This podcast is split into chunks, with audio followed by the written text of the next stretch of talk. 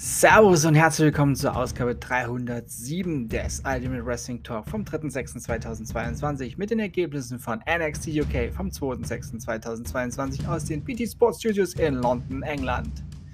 Von Wagner besiegte Sam Cradwell. Stevie Turner besiegte Angel Hayes. Und der Main Event ein NXT UK Tag Team Championship Triple Threat Match. Oliver Carter und Ashton Smith besiegten Mustache Mountain und die Familie und sind die neuen NXT UK Tag Team Champions. Glückwunsch! Nächste Woche bei NXT UK, NXT UK Women's Championship Match, Michael Satamura gegen Ivy 9 und Mark Andrews gegen Kenny Williams.